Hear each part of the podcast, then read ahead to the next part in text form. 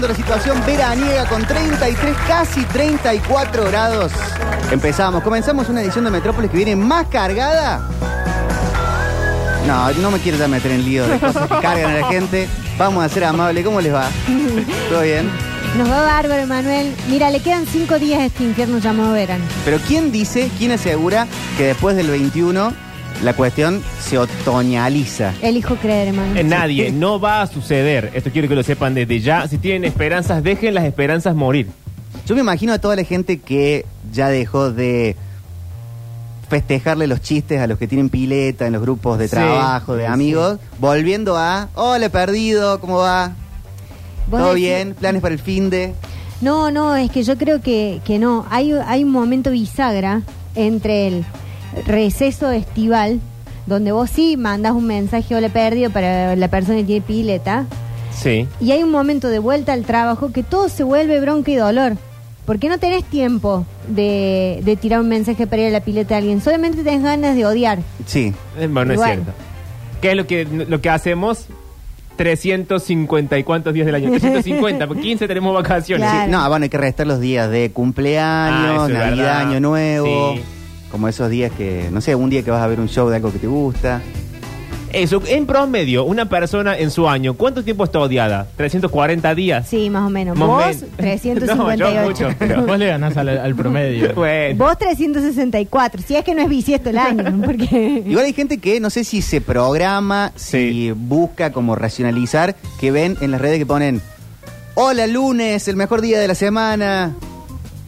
No, gente eso? que está ¿Quién es psicópata esa por gente, completo. Manuel? ¿Por qué seguís esa Yo gente creo en que hay las mucha redes? gente que está todo el tiempo eh, tratando de decir que no odia. Y creo que es la gente que más odia. Tratar de estar mejor, como dice Diego Torres. O sea, la gente que dice yo soy puro amor, pura luz, eh, Ay. ilumino lo que pasa Sí. y la vida hermosa, esa gente odia un montón. Solo fracasa el que pierde y no aprende. Claro. Mira, ese- ese- el otro día tuve un... El coaching odia mucho. El otro día tuve una redada Uy, ¿qué pasó? con una persona vive, ríe, sueña. Mm. Bueno, Esa gente. bueno, bueno, me interesa. Eh, le vamos a decir así, Mari, me parece espectacular. La gente vive, ríe, sueña. Porque hay una cosita medio pasivo-agresiva con la gente vive, Mm. ríe, sueña, que es que todo enmascara en un falso, eh, una falsa cuestión positiva. Sí. donde aparentemente todo te lo dice desde el amor y sin embargo no es tan real, porque con ese con ese cuentito del amor te dice cosas a veces que molestan. Entonces, esta persona estaba todo el tiempo marcando como cosas de, eh, de otras de otra gente, digamos. Claro. Como si yo te dijera, eh, qué lindas que te quedan las camisas, Octi. por- No, no hay días que te dan ganas de venir con una remera y te hago como una Bueno. ¿Entendés? Bueno. Qué. Entonces, eh, Hay veces que sí, Mari. yo te digo así. No, Ah. digo que te contesto. A veces vendría Lo de con la una remera. Bueno, pero eh, agarró la otra vez y me dijo, qué rápido que se te destiñe el pelo, ¿no? No, no, no, ¿por qué tan mala? eh, ¿No te vas a hacer algo este fin de? Y yo se la dejé pasar. Y le dije, ya voy a Bien. ver.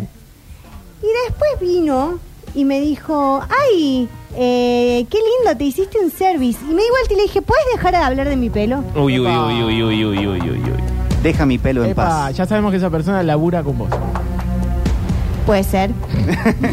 Puede ir a un curso. Ah, Acordate que yo hago mucho Ah, ese es taller. mucho. Sí, eso es muy del taller. Mi experiencia con la gente vive, ríe y sueña Sí. es que todo lo que tienen de copado, energía, fluir, no lo tienen o tienen flojamente instalada la cajita de fusibles de, de su cuerpo.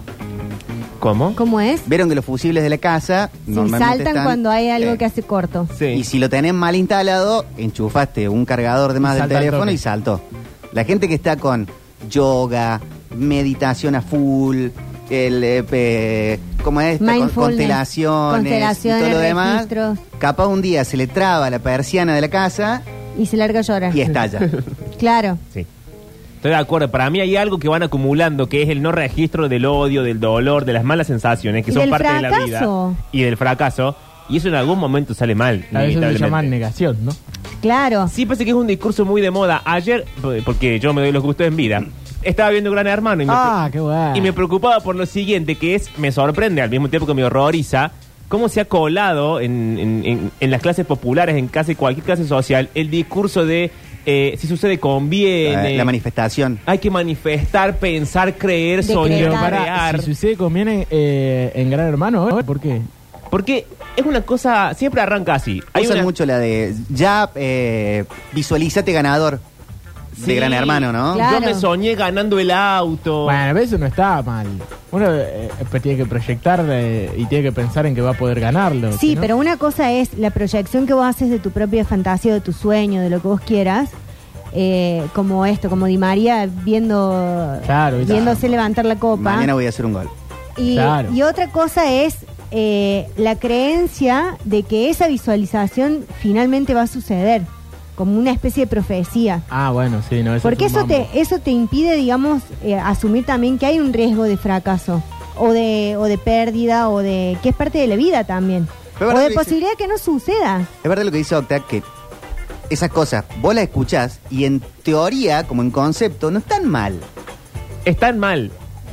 No, pero yo proyectar, tengo decir, una bueno, mala este año va a ser un mal. buen año, no sé qué. Si- No está mal per se. Si vos te montás 100% a eso, ahí sí capaz que te estás dañando. Está mal porque no tiene ningún fundamento real. Que yo piense, si yo mañana me levanto pensando que eh, voy a llegar a la Ah, radio. pero entonces la fe está mal. no, la fe es. Pará, no me mezcles no me mezcles los conceptos porque son Sí, cosas distintas. mezclemos, La mezclemos. fe, la fe es creer en algo peleado. si tiene un fundamento real, Pablo. La fe es creer algo sin un fundamento real. Sí no, es más complejo que eso la fe, pero en todo caso la fe tiene un sistema de pensamiento atrás. El amor no está basado en un pensamiento real, racional.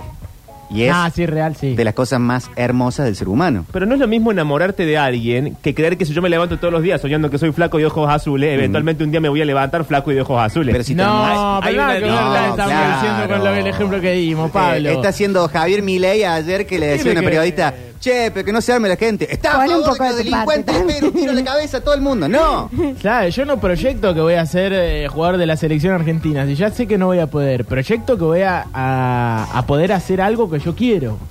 Y, y, eh, no está mal hacer eso. O cuando Creer te enamoras. va a suceder. Claro, cuando te enamoras de alguien o emprendes una relación, emprendes Sí. una relación pensando que Va va a durar mucho tiempo, que va a andar bien, que va a estar bárbara, a sabiendas Eso, de- es, eso es un sueño, no es una proyección. Una cosa es que yo sueñe que mi relación con X persona va a prosperar, vamos a ser felices Sí. y que yo en base a ese sueño trabaje en consecuencia. Sí. Me saca bien o me saca mal. que no dependen todas Otra esas cosas de cosa vos. muy distinta es creer que el solo hecho de pensarlo da por hecho y por asegurado que la Ah, cosa no, va a no, suceder. perfecto, No, perfecto, obvio, perfecto. tal cual. Perfecto, ese discurso. El eh, discurso del cual sistemático, estoy sí, sí, hablando es el discurso de eh, creer, crear. Que porque Ahí- yo, ahí porque yo estamos de acuerdo. solamente lo imagino en mi mente y luego nada hago en consecuencia. Claro. O hago algo bastante mm, facilón. Sí. La cosa va a llegar solamente porque lo pensé. Como si el universo, el universo estuviese creado solamente por la materia del pensamiento. Vos creás y tu no propia pasa realidad. O es terrible cuando escuchás gente que eh, se está anticipando a las cosas.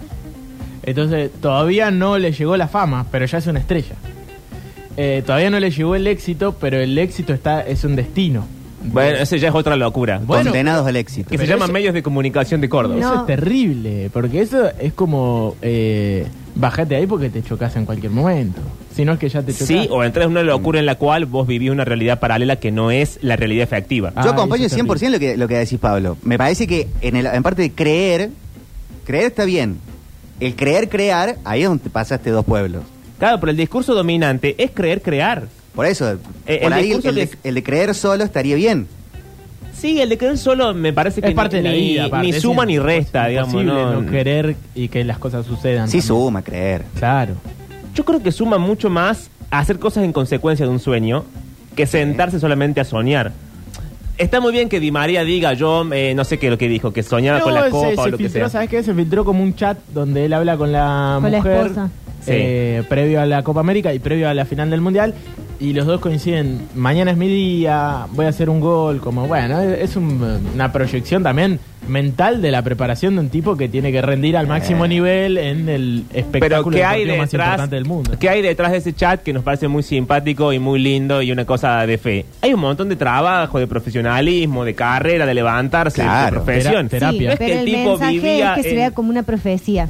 Claro, cuando vos lo lees al revés, Claro. lees la profecía en lugar de leer que primero está el trabajo y después en base al trabajo, las condiciones, el hecho de estar donde está, ser quien es, etcétera, el tipo quiera asegurarse a sí mismo solamente para tener un pensamiento positivo Sí. de que la cosa va a pasar. Bueno, pero ¿no fue el discurso predominante de este mundial las profecías y el elijo creer Anulo y, el, Mufa. y el destino de las cosas?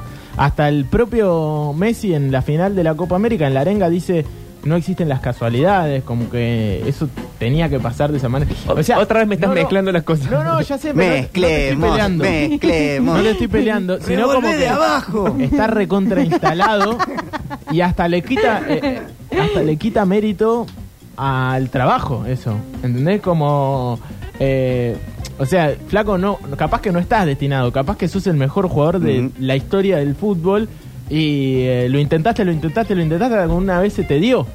Eh, pero bueno, ca- cada uno hace su trabajo de la forma que puede y convence al resto como puede con las palabras que consigue y termina diciendo estábamos destinados, esto tenía que ser así.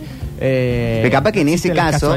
Messi tiene que dar ese discurso o Di María tiene que decirle a su esposa, mañana voy a hacer un gol, vamos a pasar mortal, vamos a ser campeones del mundo.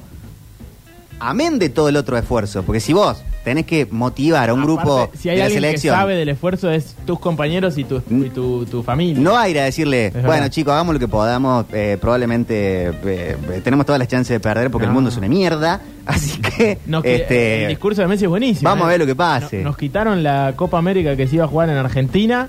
Ahora hay que ganarla acá. Es mejor. Si la Ah, ganamos acá es mejor. No ya lo existe la dijo casualidad. Lali Espósito, motivation. Claro. Claro, está, está bien, pero ¿por qué están mezclando las cosas y es distinto a lo que Porque veníamos discutiendo? encanta, Mezclemos, Porque lo que mezclemos. sucede es que una cosa es el discurso de la coincidencia o de lo que pasó en el Mundial, que narrativamente es muy seductor, porque es muy interesante cómo sucedieron, como todas las Mm. cosas se iban empatando, Sí. cómo había un relato general que era ganamos el Mundial, adentro de un montón de pequeños relatitos, de pequeñas cosas y pequeñas venganzas eh, del pasado y Sí. amores, etcétera, que finalmente se unieron en el, en el cuento final. Ay, y en, qué el, lindo y- que y le- en el final de la victoria. Porque si hubiéramos perdido la final del mundo, No, quemamos todos los papeles, no, No, servía no, para y nada. aparte de la forma que lo hubiésemos perdido, eh, hubiese sido el derrotero más fuerte que podríamos haber, nos, Sí. haber- nos pudo haber pasado. Hubiese sido la editorial sistemática de todo un sector de decir somos una mierda, Sí. siempre nos creemos superiores. No, no, yo me unía a los monos a balearle el supermercado a Antonella.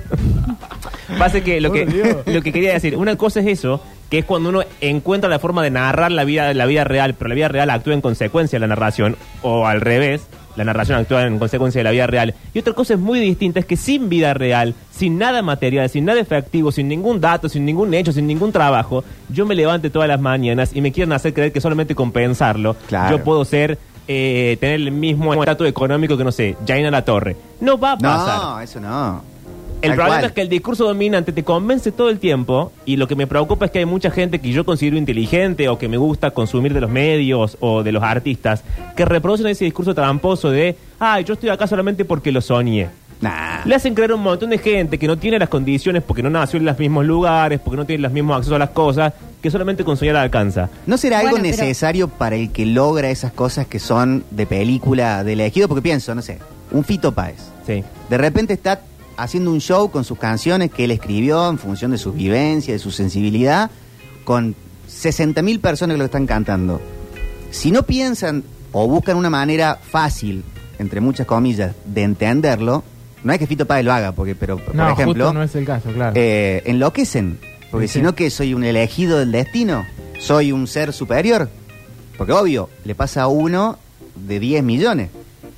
Entonces, si no dicen, bueno, lo soñé, persistí, estuve, lo pensé, lo manifesté, si, capaz que si no lo pones Bueno. en palabras para vos mismo de esa forma, te vuelves loco. El caso más fuerte por ahí de, de argentinos que podemos llegar a escuchar y tipos que realmente de la nada pasaron a, a la cima son Messi y Maradona. Y fíjate que el discurso de ambos es muchas veces Dios me ayudó. Dios me dio una mano. Y es la Sí. única forma, es la forma más, eh, qué sé yo, Humana.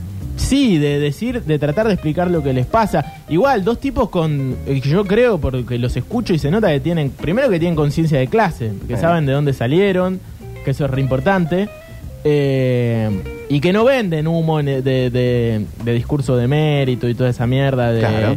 eh, yo me rompí el culo, por eso llegué a donde llegué y, y- y todos los que se rompan el culo. Es como...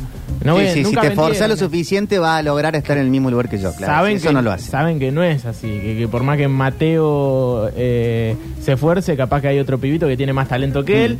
Y lo propio viceversa para el tema de las oportunidades. El hijo de Messi tiene 10 millones de más oportunidades de tener acceso a un montón de cosas que otros pibes no tienen.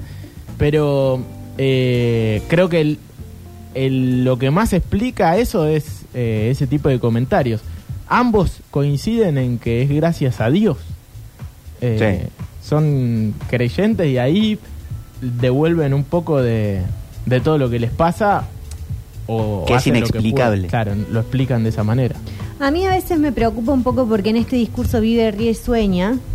Eh, siento que hay una cuestión que, em, que a veces la veo también muy de gente con mucha plata bajando ese tipo de discursos eh, y, y, mm, transmitiendo un mensaje que es lo que pasa, que termina llegando como a sectores donde pareciera ser que el solo hecho de manifestar algo va a hacer que se concrete, que es por ejemplo lo que pasa con el tema de eh, del trabajo eh, femenino, o sea, del trabajo de las mujeres. Hay mucho emprendimiento dentro del, del trabajo femenino que no deja de ser eh, un trabajo informal y hay mucha de esta falsa idea de eh, que lo veo eh, en las cuentas que a veces me llegan a Instagram o que las empiezo como a, a mirar para ver qué es lo que están diciendo o veo muchas cuentas de emprendedoras Mm, Emprendedora es tu propia jefa. tu eso, propia sí. jefa, eh, tu, eh, tu emprendimiento que arrancaste, no sé, eh, con la máquina de coser de tu abuela y hoy tenés un super taller. Y no es real tampoco eso. Porque, porque la realidad es que eh, hay. al final de todo eso, vos, si las vas siguiendo de entrada, podés ver cuál es la que realmente hizo un trabajo de hormiga y le fueron eh, y, fue tomándolo como un verdadero proyecto de emprendimiento y la que te está haciendo creer que ella arrancó con la máquina de la abuela cuando en realidad eh, después em- eh, empieza como a abrir un poco su mundo y te muestra un poco la casa donde vive y dónde y la ropa que se compra y, a dónde va de viaje y decís claro no llegó tan rápido porque la abuela le prestó la máquina llegó rápido porque tiene plata. Entonces eso también hay una cosa que a mí me preocupa porque tiene que ver con seguir eh, invisibilizando que las condiciones de trabajo de, de la mayoría de las mujeres son totalmente desproporcionadas y que hay una, una bajada de esto de seguir convenciendo que en, en los 50 se hacía con, con otras cosas, digamos, con el hecho de que ser una ama de casa y, y, y hacer toda la cosa doméstica. Hoy también el trabajo sigue siendo dentro de tu casa. No, vos podés acá, pero quédate en tu casa, no salgas afuera. Y empezás a ser una emprendedora re exitosa que hiciste Sí. dos jabones y mañana tenés una empresa que vende para y exporta velas de soja a, a, no sé, Colombia.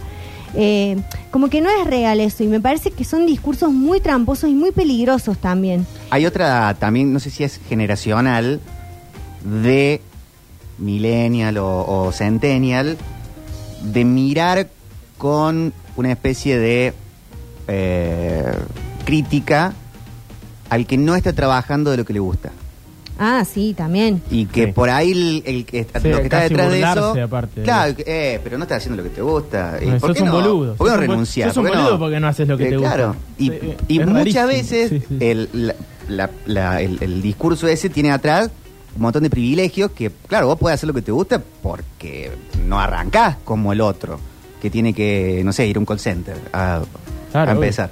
Sí, eh, es que acá el problema... Está como mal visto trabajar discurso de- de- de- del mérito. Ah, de renegar. eh, eh, es lo más lindo del mundo, creo que, y más gratificante dentro de lo que es el trabajo, es eh, saber que uno se esfuerza y que eso tiene una recompensa. Eso es i- ineludible, nadie estaría en contra de eso. El problema que eh, hay que medir son los puntos de partida. Mm. Y no todos parten desde el mismo eh, lugar. Ahí está la diferencia.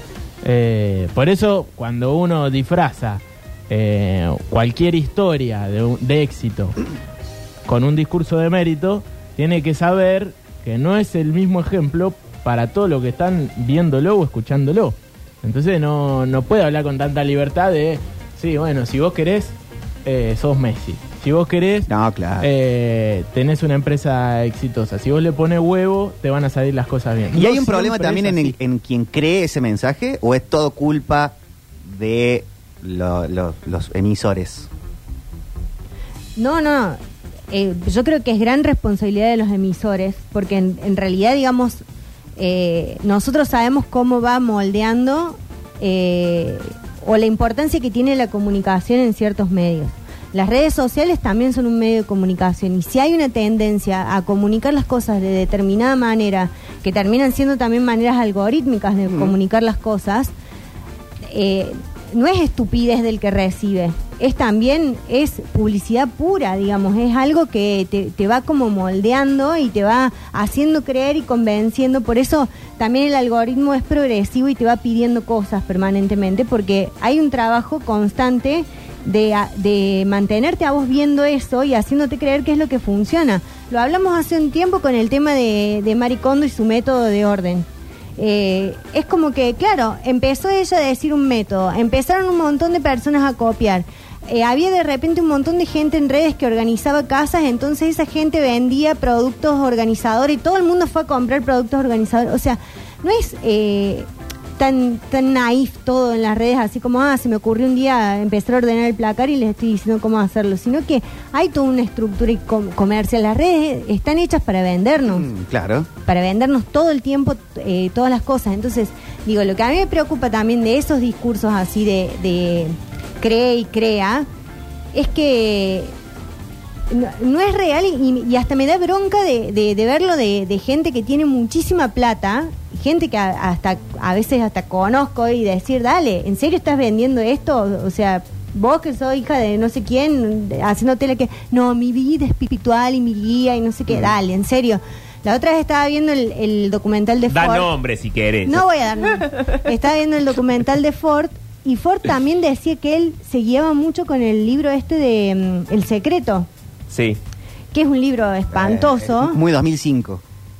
Muy 2005, pero vos escuchás a la gente que tiene mucha plata y está muy convencida de ese relato.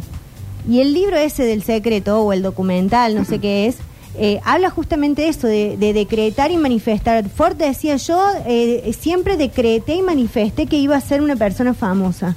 ¿En serio? Mira qué fácil siendo hijo de un millonario. Pero no es, no es una... O sea, está mal. Es, es- pregunta, ¿es un mecanismo de defensa para eh, purgar ciertas culpas de clases? Para agradar, sí. Claro, de decir, yo lo pensé, yo lo manifesté. Pero es la forma también de... eh, de mm, Capaz que realmente se cree eso la persona que lo dice. No sé, pero justamente en el documental de Ford lo que se ve es que él tenía una obsesión por llegar a, a- a- a ser popular, pero entre la gente, eh, digamos, entre las clases populares. Entonces su idea de fama tenía que ver con estar en el programa Prime Time, entonces ir, no sé, hay un, un video donde él viene a Belleville y se mete en un barrio a la casa de una, de una familia a tomar mate y todo el mundo rodeándolo. Y eso era lo que él quería. Entonces, para llegar a eso, él no iba a ir a, eh, a un programa eh, muy de nicho donde se le hablara a, solamente a los millonarios. Él iba a ir y se iba a sentar en los programas que llegan a todos los televisores de la Argentina. Iba a hacer eso. Por eso no hizo carrera de, de famoso en Miami, la hizo acá. Y en eso también intentaba empati- que la gente empatizara con él como diciendo, bueno, sí, él era hijo de millonario, pero en realidad su sueño, ya cuando empiezan con la cosa Julián Wage, Sí. ya ahí Su sueño no era ser el dueño de una fábrica de chocolate, sino ser una celebridad cantante. Sí, eso, arranca- eso arranca es válido porque, eh, o sea, eh, el problema es no comprender el privilegio que tuvo y creer que hubiese podido serlo si hubiese salido de cualquier lado eh, o si hubiese sido hijo de Carlos Gencarelli. Capaz que eh, si él te vende eso que estaba destinado, es un problema. Ahora, si el tipo es hijo de un millonario y quería ser famoso y llegarle a la- al pueblo, lo logró. Por ahí también está lo que vende, porque to- eh, eh, por lo general se quiere comprar una historia de sufrimiento. O mejor dicho, Nadie quiere comprar un... o mejor este, dicho, soy las el hijo únicas de... que venden son esas.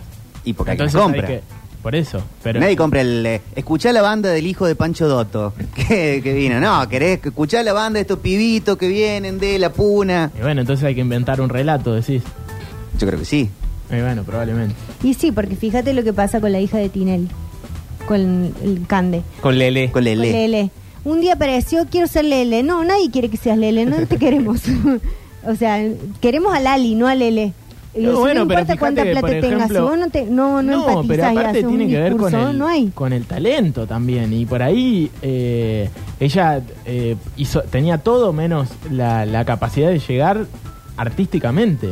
Ha mí llegado me Ricky. Maravilla, Bueno, pero Octa. eh, la hija, eh, Tini Stuessel es hija de un tipo Sí. que de madre Sí. y padre. Que son personajes. Y tú un montón de gente la criticaba porque, porque decía, nada, qué fácil si sos.